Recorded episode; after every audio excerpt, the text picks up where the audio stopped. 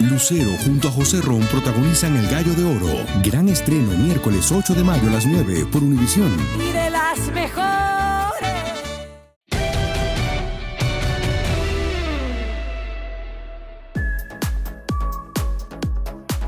Bienvenidos a un episodio más de En tus zapatos, Geo González, La Monsalve, y hoy nos pondremos en los zapatos de alguien que será indudablemente muy difícil de llenar. Conoceremos las historias de años de experiencia de una leyenda viviente del periodismo deportivo en México y si lo podemos proclamar nosotros leyenda. Eh, y el señor, le damos la bienvenida a nuestro queridísimo Enrique Burak.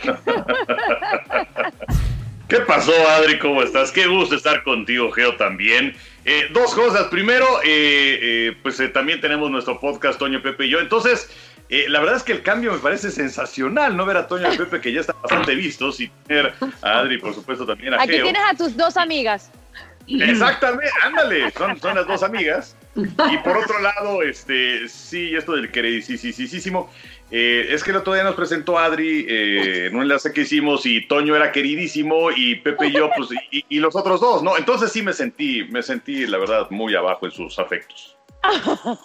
Creo que si algo hemos podido ver con todos estos cambios que ha habido, este, conductores van, conductores vienen, cambian las televisoras, cambian los formatos, los derechos de transmisión, van y vienen, hay otros eventos, pero creo que hay un común denominador, porque son eh, Pepe, Toño y tú, son muy queridos. O sea, a todos, a todos nos ponen, nos tupen, a nosotros nos mandan a la cocina. Sí, correcto.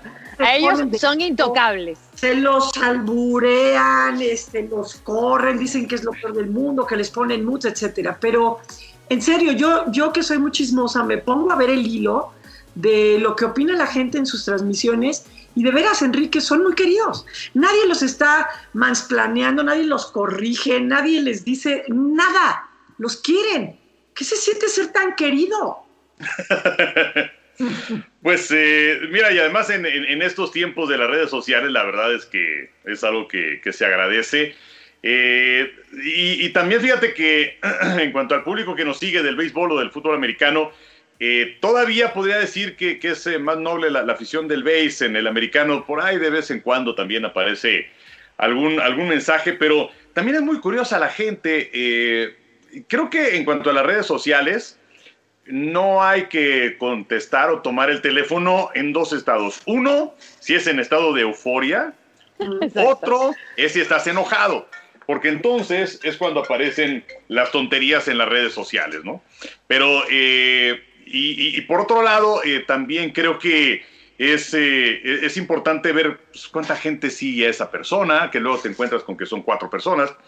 Y, y luego, pues, ¿para qué, los, ¿para qué te subes a un ring? Y pues siempre he tratado cuando viene algún comentario y que también hay una cierta inspiración, contestar. Y es muy divertido porque te, te eh, agarras, contestas y, y, pues como decías, afortunadamente pues hay gente que, pues, que, que, que, le caemos bien y entonces te echas para atrás y entonces esas personas se empiezan a pelear con el que te, te, te tiró.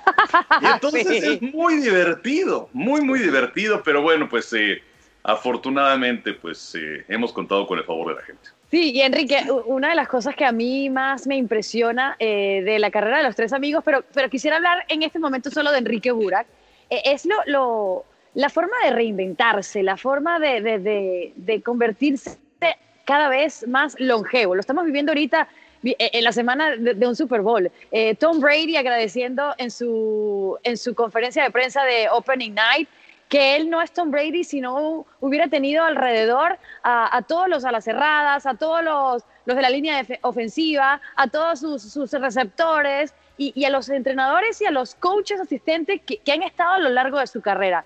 Eh, ¿Dónde consigues tú la longevidad de Enrique Bura? Pues a que mis jefes eh, me mantienen en el lugar, ¿no? Este, digo, punto, vamos, importantísimo. Importantísimo. Importantísimo, efectivamente. Eh, y sí, como decía Geo hace un rato, pues sí nos ha tocado ver desfilar en estos, pues ya a ser 39 años a, a, a muchísima gente, ¿no? Que gente, gente que ya estaba y que por algún motivo, pues cuestiones personales o profesionales se fue. gente que llega eh, y, también te das cuenta de, diversas cosas, porque ustedes lo saben, este es un trabajo que hay que amarlo, hay que quererlo, lo, lo debes traer en la sangre. Eh, y, hay mucha gente que solamente llega pues, para salir en la tele. Y que, que también es algo, pues ser algo muy agradable y todo eso, pero como no es tu pasión, cuando llegas a conocer los sacrificios y los esfuerzos que hay que hacer, porque pues, es padrísimo ir a una serie mundial o ir a unos Juegos Olímpicos, un Super Bowl, en fin, pero, pero hay mucho trabajo atrás, de talacha de día a día. Entonces esa, gente, esa gente se cansa, porque no es tu pasión. Entonces, eh, les puedo decir que esta es mi pasión y lo que yo deseaba hacer desde que tenía 7, 8 años. Nunca fui un gran deportista, la verdad es que bastante limitado, pero me gustaba y me gustaba jugar fútbol y me gustaba jugar eh, béisbol y, y, mi papá jugaba boliche muy bien, entonces fue el deporte familiar durante muchísimos, muchísimos años y, y, me enamoré de las voces quienes narraban los partidos. Y entonces, pues mezclando el deporte y las voces fue que me quise dedicar a esto y afortunadamente, pues eh, como decía hace un momento, los jefes pues nos, nos han sostenido, cosa que se agradece. Oye, Enrique, siempre has este, pues siempre ha sido muy formal, este, impecable, siempre ha sido un gran compañero de transmisión. Cuando yo tuve la oportunidad de empezar, decía que tú, también Gerardo Eliseaga, tú, Pepe y Toño eran como mis primos de la del Valle, ¿no? O sea, era como esa dinámica que eran unos primos a todo dar, ¿no? Eh, pero, pero siempre a serio. ¿Cuándo descubrimos, cuándo le dejas ver al público ese lado sarcástico, bromista. humor negro. Así como el humor inglés. Tiene su lado inglés, Enrique A partir de esa dinámica con Peláez que se magnificó. Quizás sí, eh, pero pues es algo que, me ha, no sé, me ha acompañado siempre. Eh, y, digo, tampoco tiene gran ciencia, es, es eh, el hecho de, como que ve las cosas de una forma distinta. Eh, y también burlarte de las cosas, y luego no voy a hablar de Peláez, pero, pero burlarte un poquito de las personas. O sea, es, es como que una esgrima mental a veces. Con Ricardo era muy divertido porque le decías algo el domingo y le iba entendiendo el martes, ¿no? Pero, este, no sé, así, he sido yo. Bueno, mi hija es, eh, ella, ella es verdaderamente fantástica. Eh, entonces creo que también parte de esta cuestión de lo del, del humor negro viene de decirlo en serio. Y entonces el que entendió, entendió. Ah. Eh, y, bueno, es que también tuve maestros muy buenos porque en ECO, y hablando acerca de, la profesión de la televisión, eh, trabajar con, con, Jorge Berry en, en, ECO, bueno, pues era, era estar a las vivas siempre. Y una sagacidad mental extraordinaria. Y además, el conductor de información general, pues casi siempre es, bueno, bla, bla, bla, bla, bla, y vamos con el deportes. Y, y es un monólogo, o sea, se desentiende muchas veces el, conductor de información general, se sale del estudio, le vale gorro lo que estás diciendo. Pero, pero Jorge, pues es un apasionado del deporte. Entonces era, era casi, casi un, un, examen cada vez que, que, daba mi sección y nos compenetramos muy bien. Y, y, con Abraham pasó exactamente lo mismo, o sea, él, él, mucho menos involucrado con el deporte, pero un genio del humor fino, del sarcasmo, de la ironía, entonces, eh, pues les aprendí. Y, bueno, pues es algo que como que define la personalidad, ahora que hablan acerca de, los tres amigos, como que somos muy distintos, pero como que nos complementamos muy bien. Y pues por ahí viene, o sea, quizás sí, eh, lo que decías, Geo, a lo mejor esa notoriedad viene, viene con Peláez, pero, pero pues ya lo venía haciendo desde antes. Con tantos años de experiencia, Enrique, has visto de todo eh, en este medio de comunicación que, que, ha sido tan distinto al que tú iniciaste y al que estamos viviendo hoy en día, ¿no? Estabas comentando lo, lo, lo que significaba aprender de alguien como Jorge Berry y, y, cómo aprendía esa, como lo llamamos hoy muy respetuosamente, esa vieja guardia. Eh, ¿Cómo ves que ha sido el desarrollo de, de, la comunicación deportiva en México? ¿Extrañas esos años o crees que van el camino que, que se necesita para seguir desarrollándose en tu país? Eh, creo que era algo que eh, nos enseñaron en aquel tiempo. Es más, o sea, en aquella época, aunque fuera tu cuate de la vida, si ibas a entrevistar a alguien, le tenías que hablar de usted. O sea, era, era una norma. Y, no voy a decir que, esté bien ahora este, hablar de usted, bueno, los tiempos van cambiando, pero eh, anteriormente te hacían un examen. Antes, si, si ibas a, aparecer en los medios, necesitabas sacar tu licencia de locución. Eh, y entonces, bueno, era. Eh, llegaban 200 personas y el examen de cultura general lo reprobaban 150 y este y luego para los siguientes 50 que quedaban todavía te hacían tres pruebas más de la Ley Federal de Radio y Televisión y pronunciación de palabras extranjeras y un examen en cabina, como que había filtros, ¿no? Eh, entonces creo que eh, sí ha llegado eh, gente muy improvisada. Y también creo que la inmediatez que nos abruma ahora, creo que tampoco está bien, porque ahora la gente le, da flojera leer una columna de, una cuartilla o de dos cuartillas. Ahora la gente lo único que quiere ver son, son los cintillos. y, muchas veces eso también contribuye a la desinformación, porque puedes ver eh, y esto lo he hecho otras veces, pero bueno, mataron al Papa y entonces empiezan a retuitear y todo eso, pero no se fijan que abajito dice, Juan Sánchez, apodado el Papa, fue asesinado, no sé qué. Entonces, eh, yo creo que eso sí provoca eh, una gran desinformación y, todo el mundo tiene acceso a las redes sociales, vamos, qué bueno, pero si son encausadas de una manera correcta y con responsabilidad, qué bien. El problema es que no siempre se hace de esa forma. Oiga, eh, don Enrique Burak, siguiendo con la tendencia. doña Geo, doña Geo.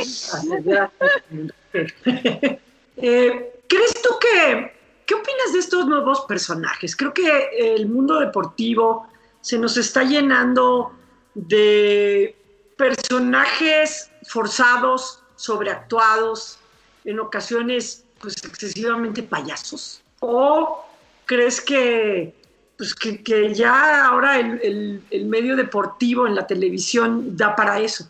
Pues sí, eh, hay, quienes ejercen y así se autonombran, ¿no? El payasismo deportivo. Eh, yo creo que hay público para todo, pero también es cierto que antes, eh, pues no existía, digo, antes cuando, cuando yo empecé, pues era, pues básicamente era, era este, alguna otra opción de deporte y además en cable era ESPN y lo veías en inglés, ni siquiera era todavía la versión que tienen en español. Y también entiendo que pues hay que llenar horas y horas y horas y horas porque pues eh, lo, mejor y de lo que se nutren pues eh, es de, eventos en vivo, pero pues no siempre tienes eventos en vivo. Entonces hay que llenar horas y horas y horas y entonces tienen que generar esta clase de, programas eh, con distintos cortes. Y pues sí, hay algunos en donde aparecen ciertos personajes y cada quien juega un rol ya entendido por cada uno de ellos. Y así es como se lleva a cabo esa, esa transmisión, esos programas, ¿no? Eh, yo creo que cada quien lleva su corte. Eh, creo que eh, lo importante en esta profesión es que tú tengas un estilo. a lo mejor cuando estás empezando, tú pues robas, porque no creo que tomas prestado, pero bueno, a lo mejor tomas algo de cada quien, de, aquellas personas que seguiste, que, que, francamente te, te, te, gustaba su trabajo, que aspirabas inspiración, a inspiración, no robar, inspiración. inspiración, inspiración, o, tomar prestado. Pero bueno, este, el caso es que, em, y, y, con eso vas forjando tu personalidad, porque si, si no eres tú, o sea, le quitas al auditorio pues la posibilidad de verdaderamente conocerte y además a mí se me hace eh, de mucha flojera el, ser fingido, el ser un personaje que no eres tú. Em, como aquellos viejos locutores de la radio que hablaban así, hola XCW, y, y, hablaban así normalito, ¿no? Este, entonces, eh, creo que tienes que ser tú. Entonces, eh, pues la verdad, yo creo que, vamos, va, va ligada a dos cosas. Una, tantas horas que hay que llenar, pero otra que creo que no está bien es el hecho de que, de que no son ellos. O sea, hay algunos que sí adoptan un personaje y cuando apagan la cámara, pues dejan el personaje colgado ahí en un gancho y son otros. Bueno, sí, también hay otros que, que son ese personaje tanto dentro como fuera de la cámara. Hay algunos que yo conozco así. Pero bueno, ah, no hablemos de ellos, vamos a hablar de, de, de lo que significa eh, Enrique Burak, por supuesto, para la comunicación deportiva. Y hablando de las voces, recientemente en esta cobertura del Super Bowl 55 eh, hemos tenido pues una serie que se llama Así viví un Super Bowl. Y creo que no hay más nadie en la comunicación deportiva que tenga tantos Super Bowls como eh, Pepe Segarra, Toño de Valdés y Enrique Burak. Ahora, vi creo que fue tu primer Super Bowl, no me acuerdo exactamente la fecha, pero parecía que tenías como 18, 20 años, ya tú me dirás. Pero tu voz no, era la voz de Enrique Burak que estamos acostumbrados a escuchar hoy en día. Por supuesto, sabemos que, que la naturaleza también juega una, una, una, una labor importante en el desarrollo de una voz, pero ¿Qué ha significado para ti tener que cambiar la voz y mostrar ahora una más segura, una con más conocimientos, una con más experiencia? Pues eh, los años, mi querida Adri. Este, finalmente, finalmente uno, uno va uno va envejeciendo y sí va, va, cambiando la voz y uno también se va ensanchando, ¿no? Este, y, y, pues este, llega uno a la edad de, esto no me pasaba antes. Pero, eh, pues sí, sí ese, no sé, y, tiene razón, ¿eh? O sea, uno escucha aquellas voces y creo que la de Pepe no ha cambiado tanto, pero la, de Pepe, la, de Toño también ha cambiado como la mía. Este, que, que luego se, se, parecen o se parecían quizás más antes, no sé, pero alguna vez habló Gloria, la esposa de Toño, a la oficina y contesté, yo dije, hola, bueno, hola mi amor, que no sé qué tal. Digo, no, Gloria, creo que te estás equivocando. Este, pero, pero pues sí, eh, sí es un proceso natural, estoy de acuerdo contigo. Por ahí eh, tengo un cassette de aquel primer Super Bowl que hicimos, que, fue enero, 26 de enero del 86, en el Superdomo de Nueva Orleans, eh, los Osos en contra de los Patriotas. Y además, pues hemos una bola de inexpertos. Toño ya había ido un año antes al Super Bowl, le había tocado con Fernando Bonrosum y con Roberto Kiosellán y Pepe y yo, pues aquí hicimos programa previo y cosas de esas. Pero ya cuando vamos a, Nueva Orleans, pues sí es un mundo completamente distinto. Jamás habíamos transmitido un partido en el estadio. Y eh, el, campo, me acuerdo que lo veíamos, en una muy buena posición por ahí de la yarda 30-35, y el campo lo veíamos lejísimos. Entonces, pues nos lo echamos en los monitores. Diez años después, regresamos al Superdomo de Nueva Orleans, ya con más experiencia, digamos menos güeyes, ¿no? Y, este, y, misma posición en el campo. Y dijimos, ah, caray, ¿qué pasó? O sea, el campo no lo acercaron. No, o sea, la verdad es que pues iba, va pasando los años y, y, vas aprendiendo a hacer las cosas y, y lo de la, la, voz, bueno, pues fue una, una, situación pues, de la naturaleza. Pero, este, pero bueno, pues así, así es como, como vamos, mi querida No, o sea, lo que casi, casi te acaban de decir es que se siente cuando te dicen ya tienes voz de señor, ¿no? Es como No, para nada. Ojo, ojo, ojo. Yo soy una profesional de la voz también eh, y, yo me escucho cuando tenía 18 años y siento que tengo la misma voz que tengo ahorita. Yo sé que hay un proceso natural eh, eh, de la voz, pero yo siento que más allá de eso, en tu caso y en el caso de Toño, porque tú dices que Pepe no le pasa lo mismo, pero es en el caso de, adquirir la experiencia que han adquirido, eh, los años que tienen en esto y la seguridad, que obviamente ya se sienten seguros eh, año tras año, eh, pues narrando lo que es el béisbol y, la, NFL. O sea, yo creo que también tiene mucho que ver el lado de la experiencia. O sea, a mí sí, yo empecé, cuando empecé tenía voz de hombre y ahora tengo voz de señor. yo odio escucharme. ¿A, ti ustedes les gusta escucharse? No, a mí tampoco me gusta escucharme. No, no, no, a mí tampoco. Hay, algunas cosas que, que, que, sí, pero pues para ver si es que algo salió bien, si es que me equivoqué o no. Este, sí me acuerdo que eh, las primeras series mundiales eh, a, las que fui, este, pues sí, sí grababa algunas cosas y entonces me escuchaba, pero eh, pues eh, básicamente eh, para ver si es que hay un error y luego también dices, chin, o sea, es que no me equivoqué, pero pude haber dicho esto, pude haber dicho lo otro. Eh, creo que soy muy exigente con mi trabajo y entonces muy perfeccionista y, como que luego si te escuchas, pues tampoco hay una, pues no sé, a lo mejor es un autoflagelo en lugar de disfrutar lo que estás haciendo. y creo que una de las partes principales de esto es Mira, no, no sabes cuánto tiempo va a durar. Y, eh, desde hace algún tiempo adopté la posición de, disfrutarlo mucho más. O sea, yo siempre quería este trabajo y soy muy afortunado de tenerlo. Sabemos que las sillas en las que nos sentamos son prestadas, pero eh, yo creo que, el disfrutar lo que haces al máximo, pues es una, gran bendición. Y, bueno, pues en ese, en ese, sentido, pues este, quisiera quisiera seguirlo haciendo. Y, lo de la, la, voz, bueno, afortunadamente uno no es cantante, porque luego ya ves este, el caso de Joselito, ¿no? Este, creció y se acabó el encanto. Afortunadamente Luis Miguel le fue bien, pero este, afortunadamente uno no es cantante. Ya no llegan a las notas, es cierto. Bueno, yo, Adriana, tengo que Adriana sí es cantante, nosotros somos fatales, pero Adriana es muy buena. sí, bueno, le echo la cantada de vez en cuando. Cantante frustrada, aunque tuve un disco, pero, pero no, no pude seguir. un disco? Desarrollando. Sí, tuve un disco, tuve un disco. Oye, hay que, hay, que, escucharlo. Un grupo de chicos. No, mejor no lo escuches. pero el tuyo, el tuyo, Adriana, es balada, el mío es ranchero. Yo tengo un CD de, de canciones rancheras. Lo tuve, o sea, me dediqué a cantar ranchero para completar la renta. Cantaba ah, donde me invitaban. Sí, sí, claro. Sí, no, no, yo, yo canté, canté en Londres, cuando viví en Londres estaba aprendiendo un año inglés eh, y canté en una banda y con eso pues me mantuve porque mi papá me, me, pudieron, me dieron la oportunidad de ir a estudiar y me pagaron todo el curso, pero cuando empecé a trabajar pues ganaba muy bien eh, eh, en libras esterlinas y, y bueno, hasta ayudé a mi hermano hasta lo mantuve por unos, por unos añitos cuando él estudiaba ya en Inglaterra. Pero, pero bueno, hablando un poco de lo que significan los tres amigos e, en un Super Bowl, ¿no? Y, el Super Bowl 55, pues, tiene muchos ingredientes para ser históricos, a nivel deportivo, a nivel social.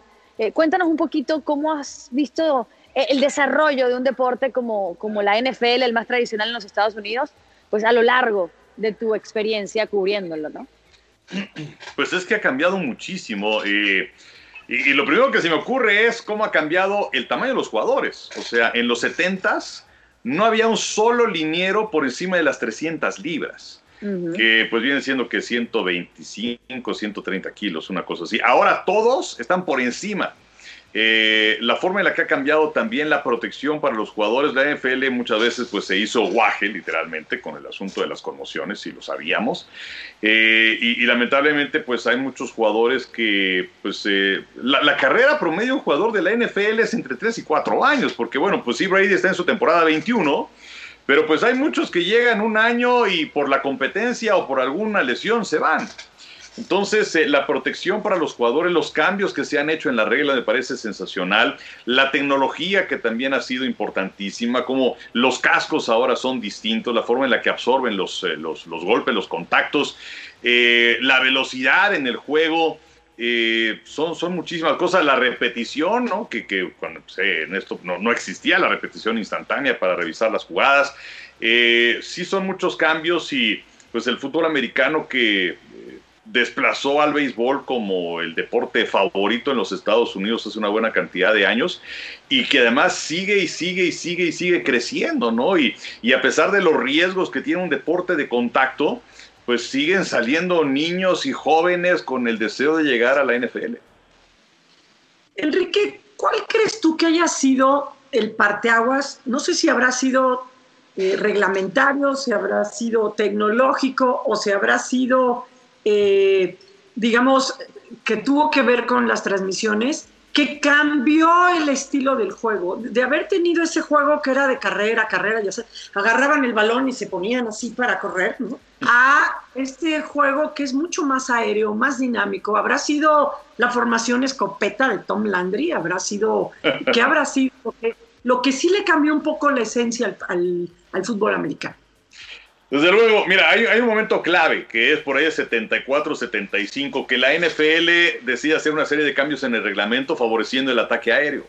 Cosa que eh, pues se cometió un dolor de cabeza para los defensivos secundarios, es un auténtico problema para ellos las coberturas de los receptores, pero fue justamente ahí y además, eh, a partir de ese momento, un poquito adelante, bueno, es cuando aparece aquel eh, equipo de los cargadores de San Diego, de las líneas aéreas Coriel, ¿no? de Dan Fouts y compañía, que lamentablemente nunca pudieron llegar a un Super Bowl, pero sí cambió radicalmente el juego a partir de ese momento. O sea, sí es un momento muy puntual, donde la NFL buscó ser mucho más espectacular y que hubiera muchos más puntos en los partidos. Ahora, Enrique, estabas comentando eh, cómo la NFL, el, fútbol americano, ha desplazado a lo que era el deporte rey, ¿no? En los Estados Unidos, que era el béisbol. y creo que mucho tiene que ver eh, con la época de los esteroides, ¿no? Cuando la MLB eh, decide, pues, agarrar al toro por los cuernos y asumir un tema que, que, sabían y que lo utilizaron también a su favor en los años 90 para hacerlo un deporte aún más atractivo. Ahora, tú, dijiste una palabra clave, se hacen el guaje a veces con lo del tema de las conmociones. ¿No crees que también la NFL se está haciendo el guaje en relación al doping?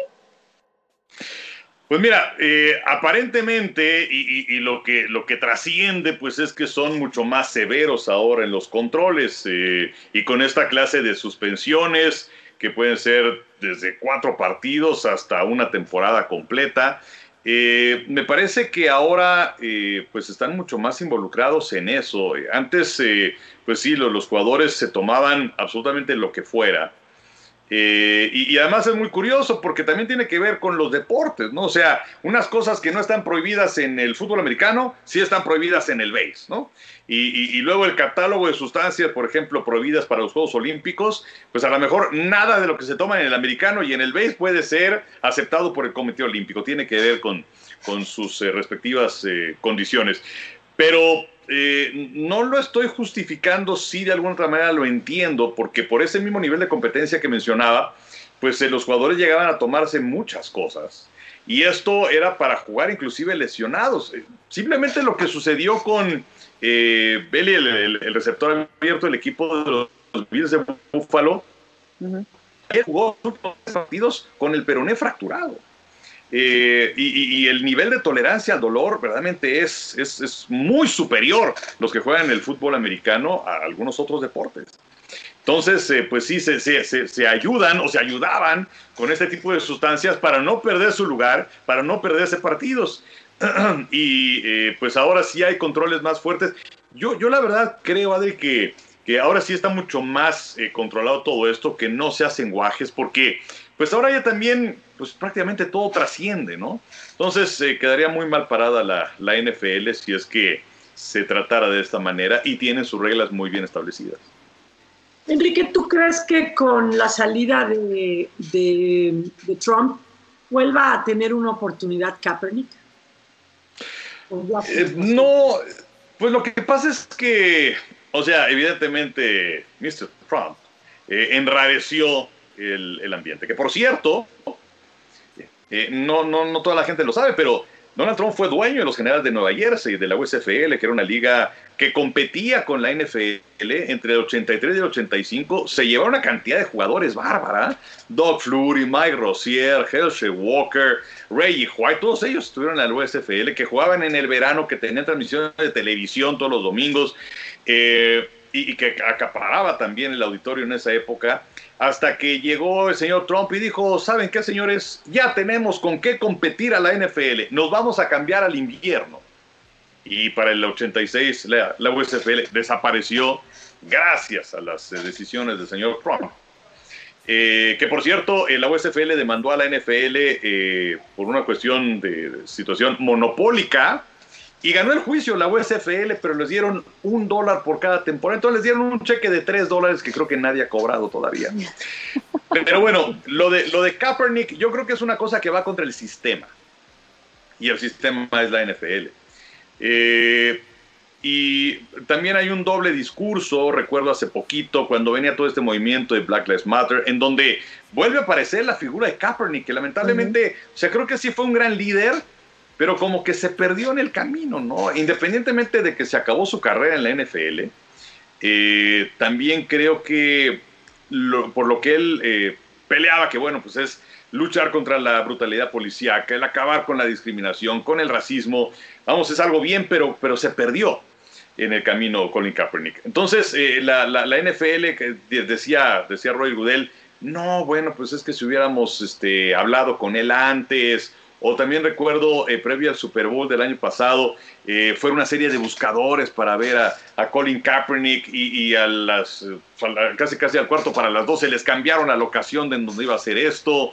Eh, entonces, yo creo que es más bien, son los dueños de los equipos. Los dueños de los equipos pueden ser una cosa, pero la verdad es que hacen otra. Lo tienen completamente bloqueado. Esté Trump, esté Biden o es que esté el que sea. Y lamentablemente los años pasan y Kaepernick pues no se está haciendo cada vez más joven. Eh, sus últimos tiempos eh, ya no habían sido buenos tampoco en la NFL, o sea, perdió la, posición titular con los 49, pero sí creo que es en este momento mucho mejor, por lo menos a, muchos suplentes que tienes en la NFL, pero pues lamentablemente creo que el discurso es hipócrita de la NFL y, se acabó su carrera. ¿Cuál es el Super Bowl que más te ha gustado si tienes alguno de todos los que has cubierto? Ay, y que tienes en, en una parte muy especial de tu corazón.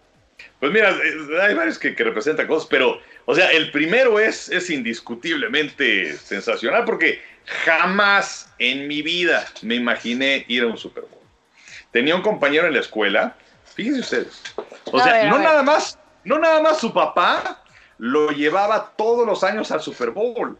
Además, tenían palco en el Estadio Azteca. Entonces, bueno, era una cosa increíble. Este, eh, que bueno, afortunadamente nos invitaron varias veces al, palco y todo esto. Eh, vendieron el palco y se acabó la amistad, es otra cosa. Pero bueno, eh, el caso es que este, ese Super Bowl 20. interés de tu parte.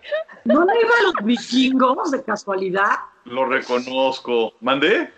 ¿No le iba a los vikingos y se llamaba Víctor Lee? Este, no, no, no, no, no, no, no, no, no. Este, mm, eh, fuimos a ver, fíjate, a, ese palco fuimos a ver América Boca cuando, cuando venía Maradona. Entonces, este, fueron buenos momentos ahí. Pero bueno, este, mm, entonces el, Super Bowl 20, eh, o sea, yo era un apasionado del americano desde mucho tiempo antes, apasionado del juego, pero de las transmisiones también. Y, no es nada que ver con, la gente de, Canal 13 entonces, ¿no? Pero a mí me cautivó o sea, la forma en la que hacían equipo Fernando Bonrosum, Víctor Cerrato, Jorge Berry, la manera en la que llevaban la transmisión, la verdad es que me, encantaba.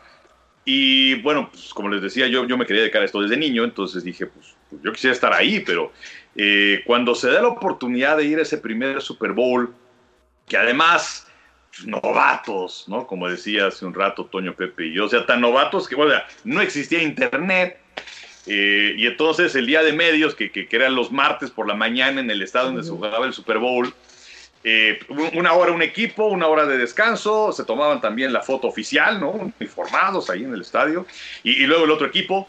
Y bueno, llegamos cuando el segundo equipo ya se estaba yendo, que eran los Osos de Chicago, ¿no? Entonces, eh, y, y, eran en unas épocas maravillosas porque además el Super Bowl perdió la inocencia, creo, cuando se estaba desarrollando la guerra del Golfo Pérsico, que fue el Super Bowl 25, cuando ya las medidas de seguridad fueron mucho más eh, eh, fuertes, ¿no? Pero en aquella época, o sea, para entrar a todas las conferencias de prensa en la, en la semana, nos daban un, pin, que era el trofeo Lombardi, y con eso entrabas a todo. Y la, acreditación para el partido, pues era un cartoncito con tu nombre eh, escrito con pluma y se acabó. O sea, olvídate de hologramas y fotos y código de barras, nada. Eh, pudimos estar en el, en el ensayo del show de medio tiempo, que era, era el grupo Viva la Gente. Y fuimos ahí porque había varios mexicanos. ¿Se acuerdan de esto de, a ver, mm. cante conmigo? Viva, la, gente. la gente. La hay donde, quiera, que va. Viva, la gente. Es, lo que, nos gusta más. Por más gente, favor de gente en cada pueblo y nación. Había menos, gente difícil, y más gente, con, corazón. No, no, no, no. Qué bárbaro, Cantó qué bárbaro. el karaoke en tus zapatos, Enrique Burak. ok, ok. Espero, espero que no borren. Pero bueno, eh, y, fuimos porque había un par de mexicanos y los entrevistamos. Y el partido fue horrible porque fue una paliza, 46-10 de, de, los osos sobre los Patriotas de Nueva Inglaterra. Todavía ni siquiera era Robert Kraft el dueño, era la familia Sullivan. Pero la verdad es que lo recuerdo con mucho cariño, con mucho, mucho, mucho cariño. El Trabajábamos, siempre es inolvidable. Eh, sí, efectivamente. pero bueno, en todos los este, aspectos. en todos los aspectos, estoy de acuerdo contigo. Entonces, y, luego hemos tenido partidos muy buenos y transmisiones donde te sientes muy a gusto, ¿no? Este, que, todo sale bien. Hay algunas eh, veces en donde hay un problema técnico, o a lo mejor tú sientes que no estuviste a ritmo, pero, pero, y, sí, en, el camino ha habido muy buenas transmisiones, ¿no? Pero, pero esta es muy especial. Fíjate que eh, yo he visto, me, ha tocado transmitir con muchos y, siempre suceden cosas, ¿no? algo, hay un delay o no entra una nota o lo que sea.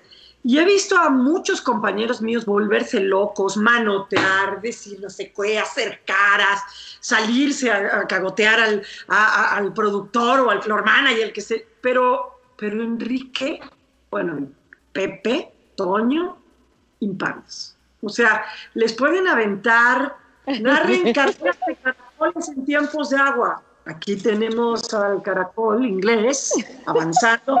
O sea, Lo que les avienten, como les avienten, son respetuosos, son, o sea, en realidad, no es pregunta, solamente quería aportarlo para, para seguirte echando. Porque mi pregunta ah, va a ser, ok, van a ser algunas rapidillas, ok. Películas, películas de fútbol americano. Me vas a decir, ¿en qué lugar de tu top 5 se encuentran, ¿ok? Un domingo Ay, em, pues es que para, para, decirte en el top 5, pues necesito saber cuáles son las otras, o me vas a decir tú las otras y yo le voy a poner, o cómo. Ir diciendo, las puedes ir moviendo, pero bueno, 5. Bueno, entonces un domingo cualquiera, voy a poner 5 porque hay que poner la barra así. No sabemos, no sabemos. Los pequeños gigantes. 4.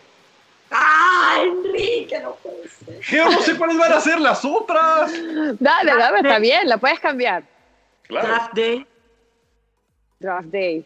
Ay, esa me gusta mucho. Eh, la pondría como uno ahorita. ¿Esa es la de los Eagles? Es la de los Browns de Cleveland.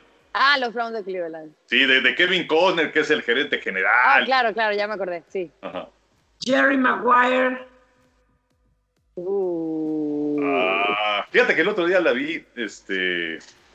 Show me the money. Show me the money, exactamente, exactamente. Pues bueno, por ahorita, fíjate, ya la pongo como uno y Draft Day la pongo como dos. Ok. Y entonces en tres está quién? No tenemos tres. no, yo sí, la de los Eagles. ¿Cómo, la, ay, ¿Cómo que se llama esa? Se me olvidó el nombre. Ah, este, la de Beast Pop La de, la Invincible. Ah, que es Invincible. Esa para mí también es muy buena. Invincible, ajá. La pondría de tres. ¿Sabes qué? Hay una, o sea, la verdad es que me encantan los hermanos Marx. Sé que ya me estoy remontando a los años 30. pero bueno. ¿Sabes cuál te iba a decir? Golpe bajo con Burt Reynolds. E, esa la vi, esa me gusta mucho más que la que hizo Adam Sandler, ¿no? La verdad. Que, que luego ya sale Reynolds en la otra. Pero, pero esta de los hermanos Marx, con Groucho, Harpo, Zeppo y Chico, que eran realmente extraordinarios. También hacen una donde era el, el, dean, digamos, el decano de la Universidad de Groucho Marx. Y bueno, era, era, un, era un desgarriate esa película, pero me gusta muchísimo. Yo me voy a ir a una nota rapidita porque quiero que la pienses bien y veas bien lo que me vas a responder. Eh, ¿Por qué Enrique Burak no le gusta el fútbol soccer? Mira, les voy a contar un secreto. No se lo A ver. Aquí no nos está oyendo nadie. Tranquilo, aquí no nadie nos ve. Nosotros, nosotros no somos como los tres amigos, que es el podcast más escuchado y visto en todo México. para eso te trajimos, para que nos ayudes.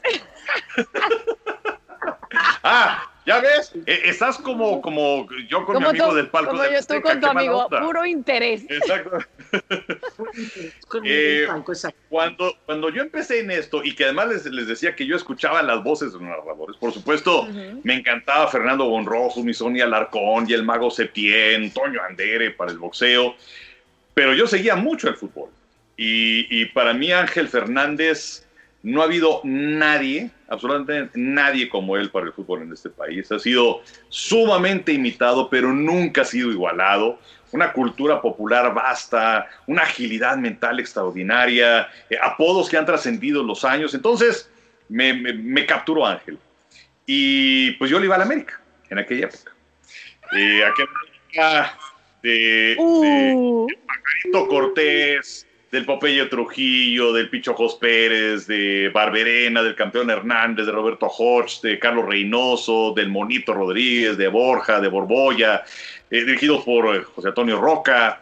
Eh, vamos, yo era, era súper fan. Y más adelante, cuando viene aquel América de, de Alcindo, de Enrique Quise, dirigidos mm. por Raúl Cárdenas, Y luego todavía con, este, con, con Carlos Reynoso como técnico y que ya vino Outes, Batata, Vacas, en fin. Este, como verán, este le iba a la América. Pero, em, pues luego ya, ya, no sé, eh, pero a la par me gustaban muchos otros deportes, ¿no? Que, que siempre los he seguido. Pero con el paso del tiempo y, y, ya estando en los medios, también te das cuenta que es injusta, por lo menos la forma aquí en México, Ajá. en la que se le da tanta y tanta y tanta promoción y tanto reflector al fútbol. Cuando hay muchísimas otras cosas. Miren, hay, eh, y ya me estoy extendiendo, parece que estoy en el diván con mi psiquiatra, Ah. pero... No, tú dale, tú dale. Bueno, hay otros países que su idiosincrasia es muy parecida a la nuestra. Y, y, vamos a hablar acerca de Argentina, y podemos hablar acerca de Brasil, y podemos hablar acerca de España, que sí han sido campeones mundiales de fútbol. Y nosotros yo no sé cuándo. Yo creo que estos ojitos bueno, no pero a España le costó bastante, ¿eh? Ser campeón del mundo. Sí, sí, Adri, pero ya lo hizo. Eh, no, digo, digo. Sí. Bueno, pero por una gran pero, generación. Pero, a lo mejor sea, no ha nacido la generación que haga México campeona del mundo. Pues sí, pero ¿cuántas generaciones? Esta es la buena. Esta es la generación dorada. Esto sí. Tenemos que clonar a, tenemos que clonar a Carlos Reynoso, a clonar a, todos esos y, además gestarlos en México para que esa generación ya. Pues sí, o sea, la verdad es que no, no, no se ve para cuándo, la verdad. Este, bueno, aquella, aquella generación del 78 del Mundial de Argentina, que según esto la esperanza verde, ¿no? Y, y pues empezamos con un 3-1 perdiendo contra Túnez. Pero bueno, el caso es que, bueno, estos países que sí han sido campeones mundiales de fútbol, y ustedes lo saben porque están metidos en, metidas en el deporte, o sea, ¿qué nivel tienen en los medios también? Y, y, conocimiento de la gente de voleibol, de básquetbol, de tenis, de automovilismo, de gimnasia, de todo eso. Y aquí somos como los caballos de carreras, que les ponen las cosas aquí para que no vean a los lados. Y todo es fútbol, fútbol, fútbol. Y, y, si en unos Juegos Olímpicos un deportista mexicano le dices, porque aquí es, wow, no, el quinto partido es la meta máxima, ¿no? Que es el equivalente a llegar a cuartos de final.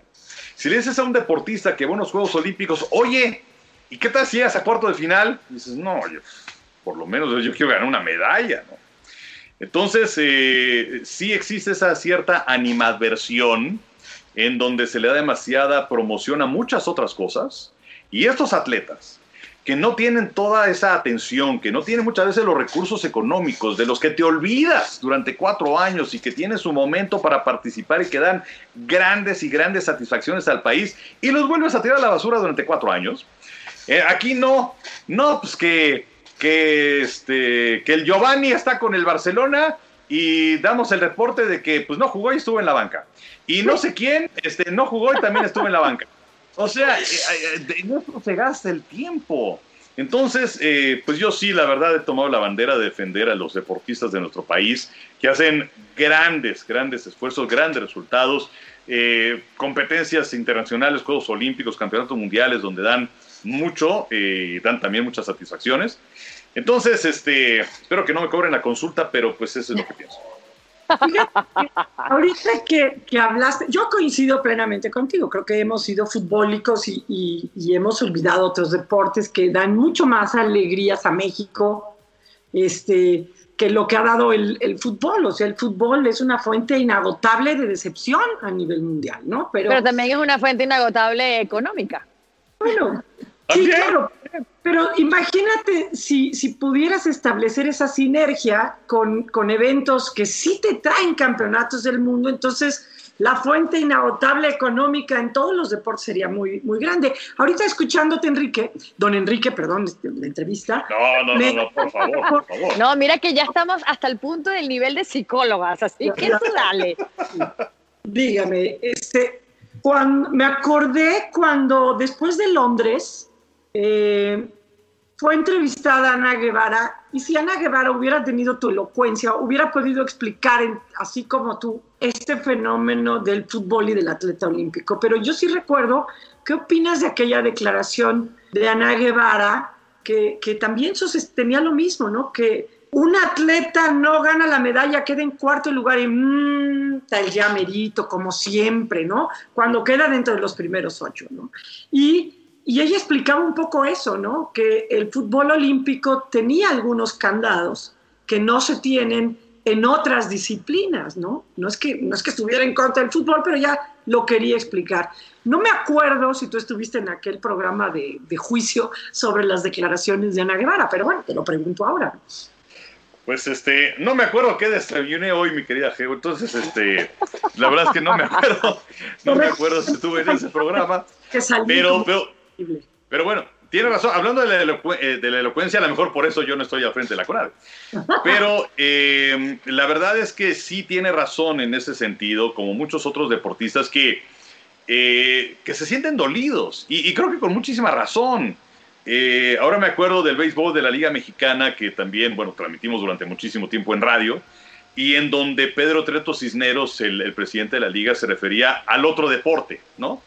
Porque, porque ellos los han, los han olvidado, eh, los han olvidado los medios, y creo que los medios tenemos eh, la misión pues de, de, poner, y también programación de las televisoras, pero de ponerle a la gente el menú para que se vayan identificando con esto. O sea, cuando yo era niño y que me empecé a aficionar a los deportes, o sea, sí había mucho fútbol, pero bueno, también tenías torneos de tenis casi cada semana y, y se transmitía eh, en televisión abierta eh, y más adelante nos tocó transmitirlo Wimbledon y el Abierto de Francia, el Abierto de Estados Unidos. Hacíamos transmisiones en radio de la Copa Davis, de, de, resúmenes también de, de, los torneos de Grand Slam. Se transmitía la triple corona de, la hípica de los Estados Unidos, este, el Belmont, el Preakness, el Derby de Kentucky con las narraciones inolvidables de Sonia Larcón. Existía el box durante, vamos, en Canal 2 todos los sábados por la noche, eh, golf que también se transmitía en aquella época, eh, béisbol, qué decir, este, béisbol de la Liga Mexicana, y,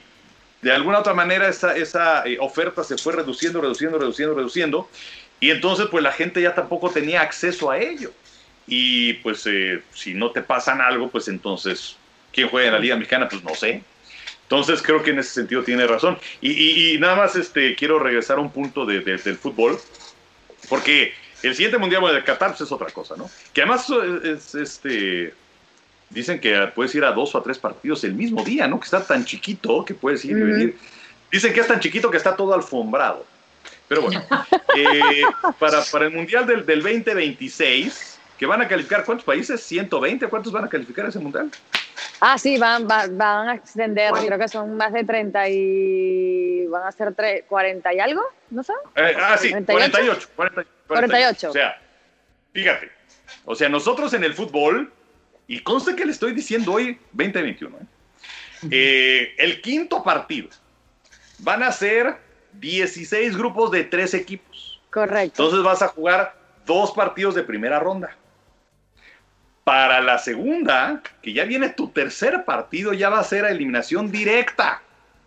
O sea que capaz que te quedas en el tercero. Pero bueno, gracias fútbol. A ver, eh, dijiste algo que, que, se me quedó grabado. Eh, quizás por mi elocuencia, por eso no estoy en la CONADE. También dijiste que eh, nunca pensaste que ibas a ser periodista deportivo y tienes más de 40 años de experiencia. ¿Serías, aceptarías tener un cargo público en México en el deporte? Pues mira, el otro día estaba viendo un tuit muy, muy, muy, muy curioso en donde pues ahora ya tienes que, bueno, gente la relaciona con el deporte, ¿no? Que el Bofo Bautista, que Rommel Pacheco, y los artistas, ¿no? Que si Gabriela Goldschmidt y que si Rebecca Jones y que si no sé cuántos. Y entonces pusieron las fotos de todos estos y en un meme pusieron, no sé si son candidatos a puestos políticos o el elenco de la feria de Texcoco, ¿no? Pero, y la verdad es que tienen razón. O sea, no, no, no, no, no, no, no. Por supuesto que no. O sea, eh, lo de ser comentarista deportivo era una aspiración de niño. Nunca imaginé poder conseguir una chamba en esto, la verdad. Se, juntaron varios factores. Pero yo creo que debes tener estómago, sangre, vocación. Y yo francamente no la tengo.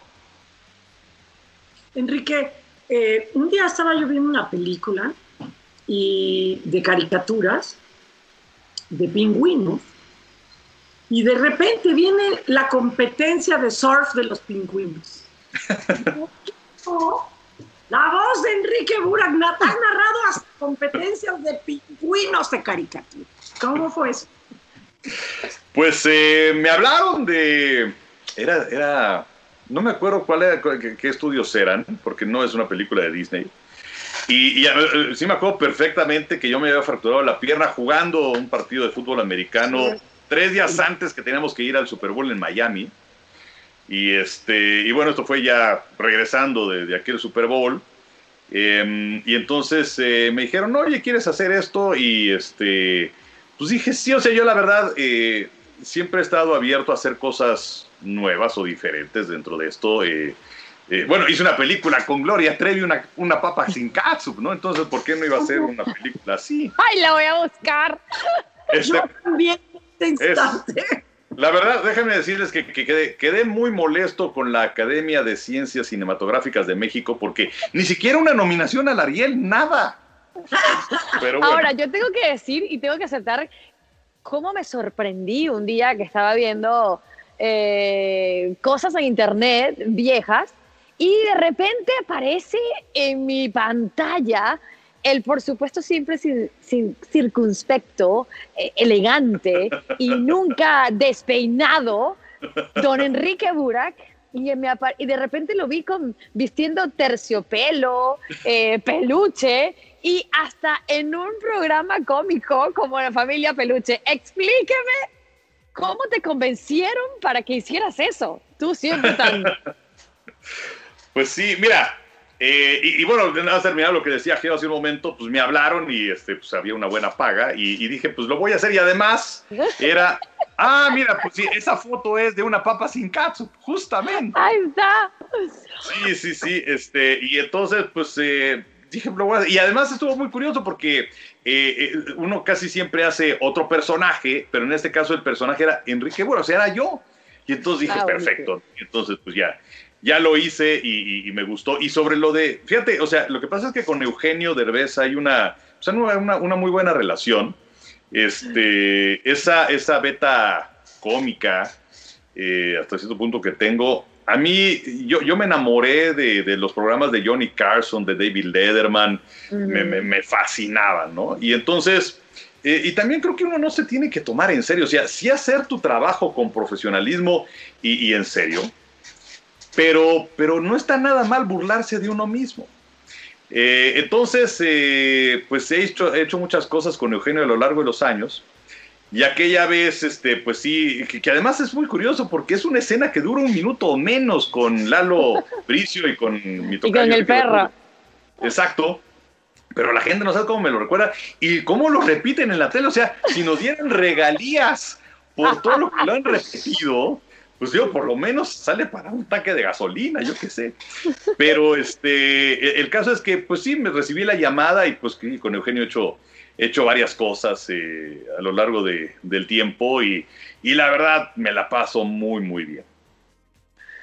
Oye, Enrique, de, de en aquellos Juegos Olímpicos del 2000 en Sydney, ¿tú hubieras hecho, qué hubieras hecho tú diferente para que Televisa no hubiera pasado por lo que pasó?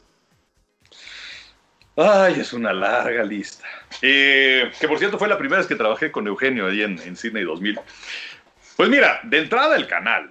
O sea, porque no nos ponían en Canal 5 y entonces en ese, en ese aspecto ya estábamos en, perdiendo la batalla.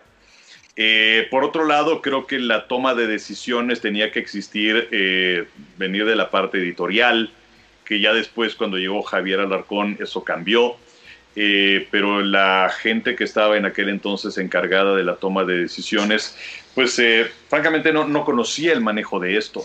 Y si hay un punto de quiebre, que es cuando viene lo de Bernardo Segura y la descalificación, en donde pues hay una persona que toma la decisión de... No, no, no, es- que esa, esa carrera por cierto la estábamos narrando Toño y yo.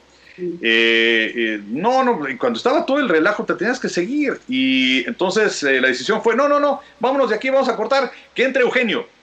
Y Eugenio estaba ahí junto a nosotros, junto con su cuadro de, actores, pues.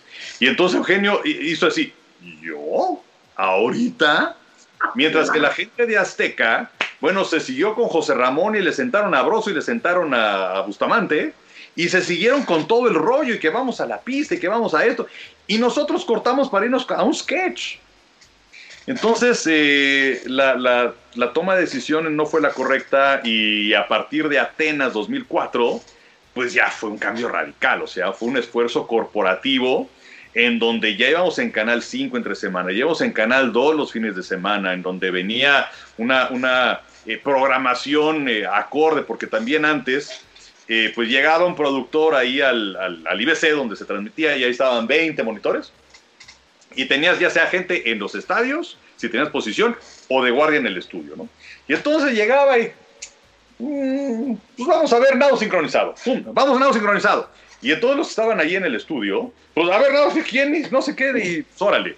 Y, no sabías ni quién, ni cómo, ni cómo iba la competencia, nada de nada. Y ya el productor se aburría, pues vamos a ver boli. Y entonces, pues vamos a ver boli, pero pues igual, o sea, abrías puros libros pero no sabías ni cómo empezaba ni cómo terminaba. Y ya a partir de Atenas 2004 ya la historia cambió y entonces ya fue una programación mucho más estructurada. Bueno, ahí entra en escena lo que dice Geo, que pase lo que pase, ellos responden cuando están al aire, eh, sin importar cualquier tipo de, de, inconvenientes que ocurran en una, en una transmisión. A ver, eh, de verdad que este, este podcast creo que va a durar horas. O tenemos horas hablando y, y, no nos hemos aburrido y seguimos aquí y dura y dura y dura con Burak. Pero, eh, Enrique, cuéntanos qué ha significado esta temporada para ustedes que tuvieron prácticamente todos los playoffs de la NFL eh, en tu DN. la verdad fue vamos, de entrada, el que hayamos tenido temporada, ¿no? Este, sí, la NFL tuvo la, ventaja de ser la última de las eh, ligas importantes en, iniciar actividades y ver cómo estaba el asunto, ¿no? Eh, reanudó el básquet con su burbuja, el hockey con su burbuja, el béisbol con sus problemas y todo eso, y luego burbuja para la Serie Mundial y series divisionales y de campeonato. Eh, la NFL también, la, la MLS también con su burbuja. Eh, entonces, eh, sí tuvieron la oportunidad de ver cómo estaba el asunto, pero pues no, no viven en Marte. Entonces, pues sí, la, cuestión de los eh, contagios ahí estaba latente. Y si en un principio recuerdo que tal jugador dio positivo y entonces el partido se va a suspender y lo vamos a pasar para cuándo y no sé qué. Y, y era mucha atención porque decías, bueno, esto, esto no va a aguantar, o sea, no, no, no nos pueden meter en una burbuja los jugadores. Y, y ya después como que le aprendieron a la, a la liga muy X entonces, este, no, fulano dio positivo, entonces lo aislamos, vamos a ver sus contactos cercanos y pues eh, el partido se lleva a cabo. Y, así fue como San Francisco jugó un partido sin receptores y como Denver jugó un partido sin corebacks. Pero bueno, sacaron los 256 partidos de la, de la campaña regular. Eh, la, cuestión de, los playoffs, pues la verdad, de un trabajo sensacional de parte de, pues vamos, encabezado por Juan Carlos Rodríguez, nuestro jefe, que además es, un, eh, es, es, muy importante tener como, como tu jefe a un apasionado de los deportes. Y entonces, bueno, Juan Carlos que consigue eh, esta, esta firma con la, con la NFL de cuatro años en donde tenemos algo que nunca antes habíamos tenido, ni nos habíamos imaginado. Y yo no sé si en alguna otra parte del mundo existe, por lo menos en México y en Estados Unidos no existe, donde en una sola cadena tienes absolutamente todo. Y fue la verdad un festín. O sea, eh, de, tener eh, el primer fin de semana seis partidos y el siguiente fin de semana cuatro y luego dos y, este pasado fin de semana pues Toño Pepe y yo decíamos, ¿y ahora qué vamos a hacer? Eh, y ahora pues, viene, el Super Bowl. Entonces, la verdad es que maravilloso, ¿no? El, tener todo en, nuestra casa, en TUDN, en, en Televisa. y además en una temporada que no sabía si es que se iba a poder concluir. Y ahora pues falta nada más la cereza del pastel del Super Bowl, pero, pero la verdad felices de la vida. Enrique, hace, hace pues, algunos años, creo que era el 2003, cuando yo entré a Televisa y, después alguien me contó el chisme que pues ya les había caído gordo Jorge este, Camacho y entonces me integraron a mí a la, a la transmisión de la Golden League que tenía, tenía este, una parada en Sonora. Y entonces fuimos ahí a ver correr a Ana Guevara y todo el asunto. Y entonces, pues no, no todavía no estaba esta cosa de los selfies y, todo, este rollo de redes, todo este rollo de redes sociales, pero la gente iba con su celular, con su cámara. Y del coche a la posición, no te miento, yo creo que eran como 60 metros lo que teníamos que caminar. Y no dejaban caminar ni a Enrique ni a Toño. O sea, tardaron como más de media hora en caminar esos 60 metros. Yo, yo me fui por un ladito a esperarlos y había como seis chavos alrededor de mí, como que se animaban o no, hasta que uno se animó y me dijo, perdone, usted es la doctora Débora. Pero bueno, a mí, ni la desesperación, ni una mala cara, que sí he visto en otros tantos, para avanzar esos 60 metros en más de 30 minutos. Te sigue pasando, Enrique. Bueno, por la pandemia supongo que no, pero te sigue pasando que la gente los detiene y foto y te comenta y te agarra del hombro y te dice, te comenta del partido y lo que tuvo, tendría que haber hecho el coach, ¿sí? Te sigue pasando, te desespera. Este, mira, contestando la primera parte, Jorge Camacho nunca nos cayó gordos. A donde yo supe la agarró y se fue. Pero bueno. Aclara, aclara. Exacto, pero fuiste una. no aclares que oscurece. ándale, ándale. Pero bueno, este, una aclaración pertinente, pero bueno, tú fuiste una gran adición, mi querida. Ahora, eh, eh, pues no, es que sabes que la verdad es que pues uno se debe a la gente y eh, también hay muchas veces que agarras y, digo, obviamente que no son tiempos de pandemia, pues que vas al cine o que vas a, al súper y no te pela nadie, ¿no? pero, pero más que nada es una situación en donde pero además, es muy curioso porque hay veces que vas, vas caminando y dicen, ahí va Beto Murrieta, ¿no? O sea, yo no sé por qué a Beto y a mí nos confunden. Así, así como a ti con la doctora. Este. Eh, pues sí, también me has dicho, mira, hola, hola Javier Alarcón, ¿cómo estás? Y yo, hola, ¿cómo estás? Pero bueno. Pues, Suele pasar. Sí, sí, sí, no tienen, no tienen por qué saberlo. Pero... Bueno, yo soy, yo tengo que decir que yo soy una de las que una vez se le paró a, a, Enrique Burak y le dijo, hola Enrique, ¿cómo estás? ¿En serio? Sí, no, no, bueno, no, no, no, ya, ya íbamos, estábamos por empezar la jugada, o ya, no, ya estábamos en la jugada, creo que estábamos en la jugada panamericana. Sí, en la jugada panamericana, y, eh, pero bueno, yo estaba empezando a trabajar por primera vez tan de cerca con Enrique, con Toño, eh, para la jugada. Y me acuerdo que, bueno, fuimos a estábamos como, era como un antro, este sitio donde uno va ah. a, escuchar a este grupo muy famoso que se llama Mist. Y bueno, pues de repente volteo, uno así rumbeando, Valeria y yo, ¡ah! hasta morir. Y cuando volteamos estaba Enrique. Y vamos, nos acercamos así todas circunspectas. Hola Enrique, ¿cómo estás? Buenas noches. Creo que hasta sin zapatos voy a saludarlo. No, no, no, no hay que traer detalles, no hay que traer detalles. Sí, sí. No, bueno. No, bueno, pero ya, eso fue, pero fíjate, no era, no era la Panamericana, porque en la Panamericana estábamos Schutz y yo en Lima. Ah, cierto, pero en Lima. estaban haciendo algo de fútbol, algo de fútbol, no me acuerdo qué. Bueno, yo soy como tú, Enrique, no me acuerdo ni siquiera qué es yo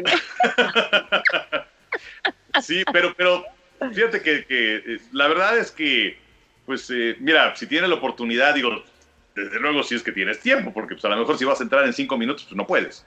Pero pues, la verdad es que la gente siempre ha sido muy amable y, bueno, pues, ¿por qué, ¿por qué no, no?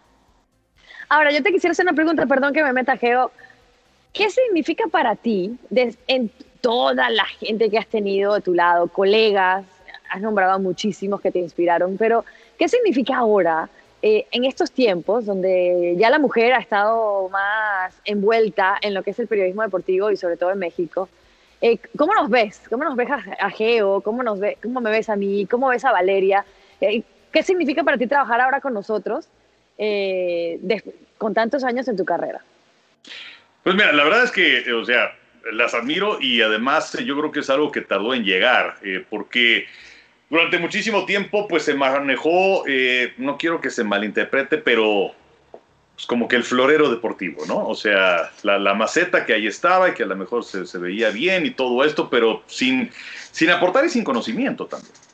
Sin embargo, eh, pues yo creo que esto tampoco tiene que ser una cosa de género, ¿no? O sea, yo creo que eres apasionado, te gusta lo que haces, eres bueno en lo que haces, pues eres hombre o mujer, lo que sea, pues hazlo. y que se te abran las puertas. Entonces, la verdad es que eh, lo, disfruto mucho. Eh, aportan simplemente por la cuestión del género también, pues cosas distintas, ¿no? A, estar siempre con hombres. Entonces es algo que, también en ese aspecto se, se agradece. Eh, su presencia refresca. es, una, es una manera también distinta de ver las cosas. Entonces, pues yo la verdad estoy feliz de la vida, muy contento y, y pues que tardó, pero bueno, finalmente se abrieron las puertas y bueno, y además ustedes son un parteaguas para todas aquellas eh, chicas que también se quieren dedicar a esta, esta profesión, que también las ven como personajes a seguir, que las admiran y, por supuesto con, mucho respeto. Yo confieso, por ejemplo, que en Atenas, este, pues a mí el voleibol no me raya. Y entonces iba con Enrique, lo perseguía por todos lados, estaba atrás de Enrique, le dice, Enrique, Enrique, va a haber un partido buenísimo. Italia varonil contra Rusia, lo tienes que pasar.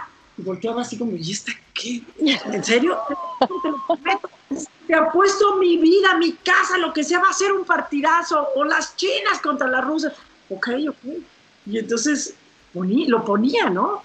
Y, y después pues, ya, ya nos sentábamos y decía, Geo, ¿cuál crees que pueda ser el partido bueno de voleibol aquí? Entonces, esa apertura también a, la voz de alguien que no nada más está ahí como de, como Dory, ¿no? De calle, calle Wallaby 278 Sydney, ¿no? Como loca, sino que, que, decías, bueno, es un gran partido y es algún deporte que pues a nadie le, importaba, como a lo mejor puedo pensar que si llegara alguien en esgrima te diría, la húngara contra la checa va a ser el gran encuentro y tú, esgrima qué, ¿no?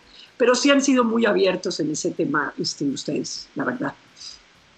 No, gracias. Bueno, Enrique. perdón, perdón. sí, no, es que el feedback siempre es importante porque eh, a partir de esos juegos en Atenas, Javier me, me puso la, la, designación de ver qué se transmitía y cómo se transmitía y quién lo transmitía.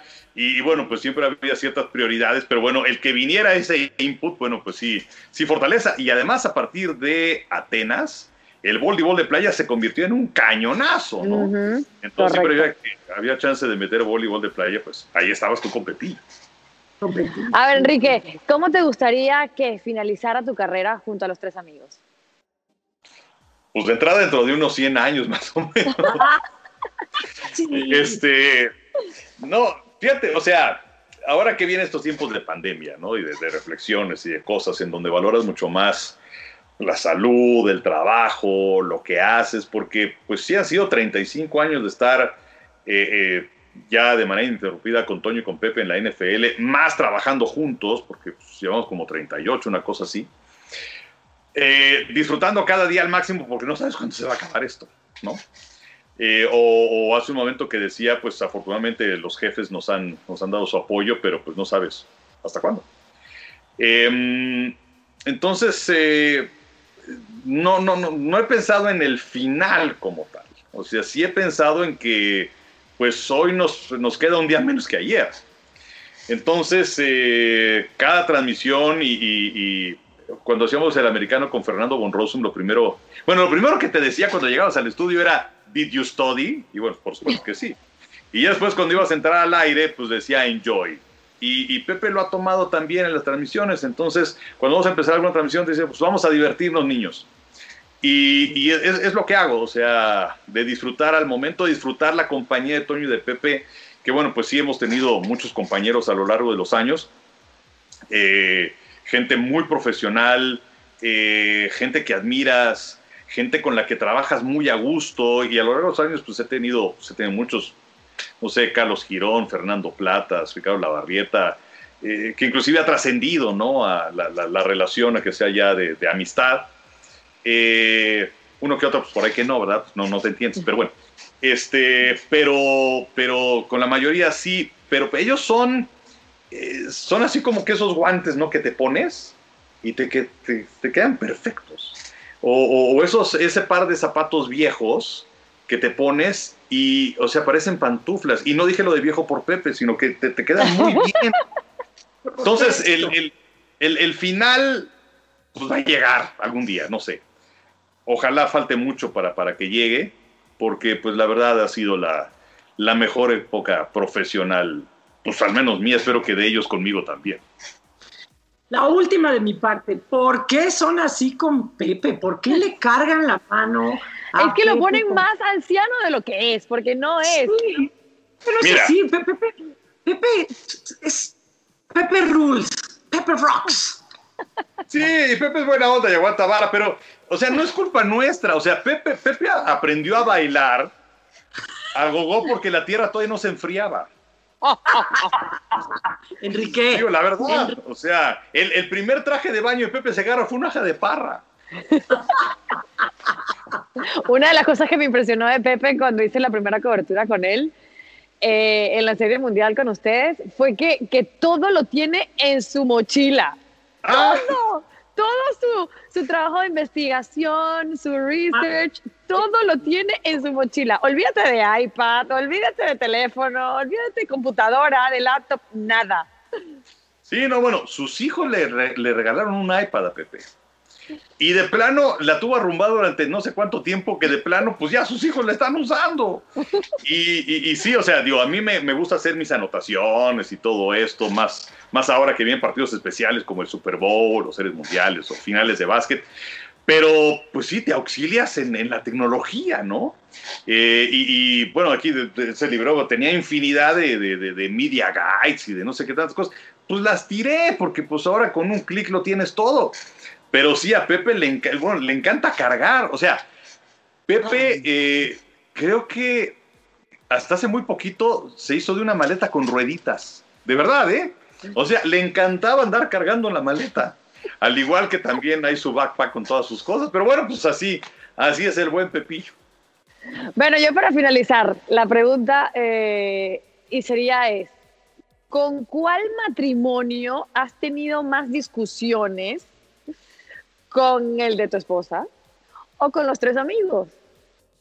No, pues en casa, definitivamente. Sobre todo, eh, y, hay gente que dice, oye, es que tienes muy buena memoria. Y no, o sea, se me olvida todo. Y, luego, este, oye, fulano tal, y fulano tal, y fulano tal. Y luego tienen un problema. Este, los jugadores a lo mejor tienen el 16 o el 17, ¿no? Su número, y entonces los ubicas perfectamente. Pero luego, oye, ¿te acuerdas de fulano? Y dices, no, pues la verdad no. Pero te lo dije. perdón, perdón, así soy yo, ¿qué les puedo decir? Bueno, un placer haber estado con Enrique Burak, de habernos puesto en los zapatos de una figura tan importante en el periodismo deportivo. Yo disfruto muchísimo aprender con ustedes. Eh, desde que estoy en TUDN, desde que estoy en Televisa, me ha encantado ser parte un poquito de la historia eh, de los tres amigos. Así que, pues, que sea, como dices tú, muchísimo tiempo más que podamos disfrutar de grandes profesionales como ustedes. No, hombre, muchísimas eh, gracias, Adri. Este, la verdad es que un placer, ¿no? Este, a ti, a ti te seguía, por supuesto, bueno, cuando estabas en, en otras casas, como dicen por aquí. Eh, pero bueno, pues ahora, ahora tenerte acá, la verdad es que es sensacional y bueno, pues siempre te, te he admirado y la verdad, pues una, una profesional en toda la extensión de la palabra. Y bueno, por supuesto, tú, mi querida Geo, hace un momento hablabas acerca de, de, de, Sonora. Me acuerdo aquel viaje, eh, también hicimos una a Veracruz y en donde eh, dormíamos en Veracruz, pero íbamos a transmitir a Jalapa. Y entonces, pues la charla en ese coche, que me traía de tu chofer, por cierto, este, fue realmente sensacional de ida y de vuelta. Y bueno, pues a las dos se les, se les admira, se les quiere. Muchas gracias. Muchas gracias, Enrique. Un aficionadísimo a las series también, Enrique, Enrique Burak, una gran persona, un respetuoso de su profesión, pero sobre todo un respetuoso del deporte. Muchísimas gracias, Enrique Burak. Gracias a ustedes. Da para invitarte de nuevo, pero bueno, por el momento, Enrique Uras, Geo González y Lo Monsalve, estamos. ¡Out!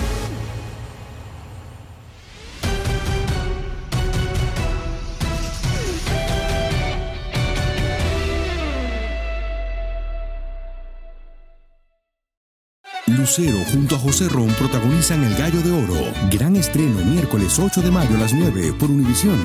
Las mejores.